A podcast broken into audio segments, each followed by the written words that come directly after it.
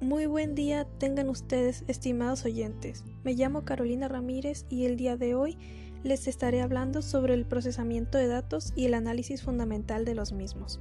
Una vez completada la recolección de datos y resueltos los cuestionarios, el investigador debe hacer frente a varios cientos o miles de entrevistas.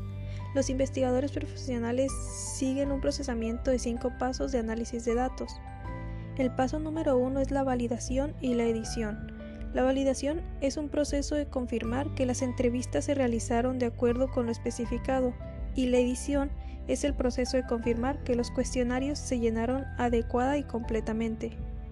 Mientras que la validación implica verificar que el entrevistador no haya falseado ni dejado de seguir las instrucciones, la edición implica verificar que el entrevistador y el encuestado no haya cometido errores. El paso número 2 es la codificación. La codificación puede entenderse como el proceso de agrupar y asignar códigos numéricos a las diversas respuestas a una pregunta. El proceso de codificar respuestas a preguntas abiertas incluye los siguientes pasos. Número 1. Enlistar las respuestas. Los investigadores de las empresas preparan listas de las respuestas reales dadas a cada pregunta abierta en una encuesta particular.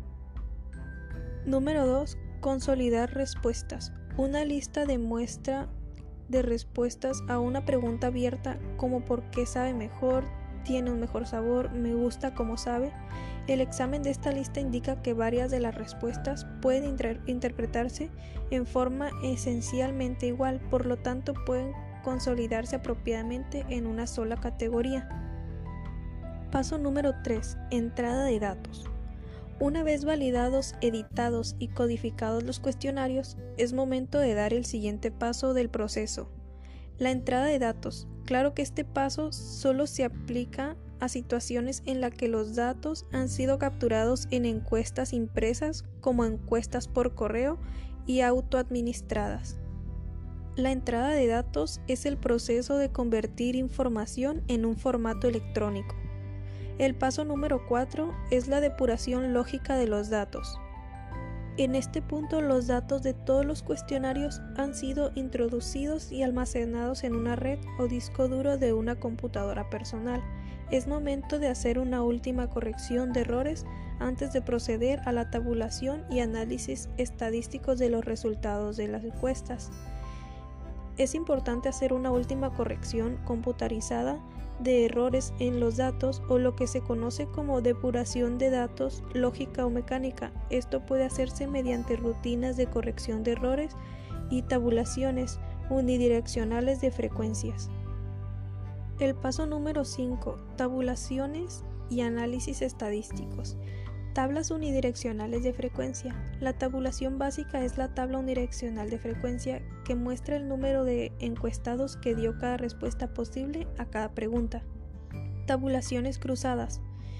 Son probablemente el siguiente paso en el análisis. Representan una herramienta analítica fácil de comprender pero eficaz.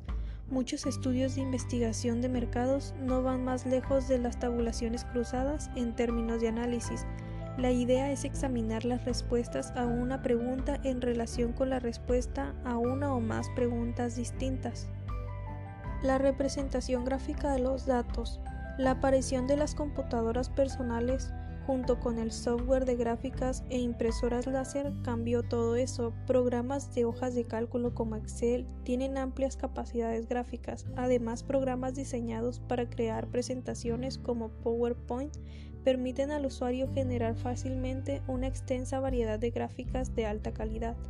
Con estos programas es posible producir gráficas rápidamente, presentar esas gráficas en la pantalla de la computadora, hacer cambios deseados y volver a presentar, imprimir copias finales en una impresora láser o de inyección de tinta. La estadística descriptiva es un medio eficiente de resumir las características básicas de grandes conjuntos de datos. En un análisis estadístico, el analista calcula uno o varios números que revelan algo sobre las características de grandes conjuntos de datos. Con esto finalizo el tema, espero haya sido de su agrado y les deseo un bonito día. Gracias por escuchar.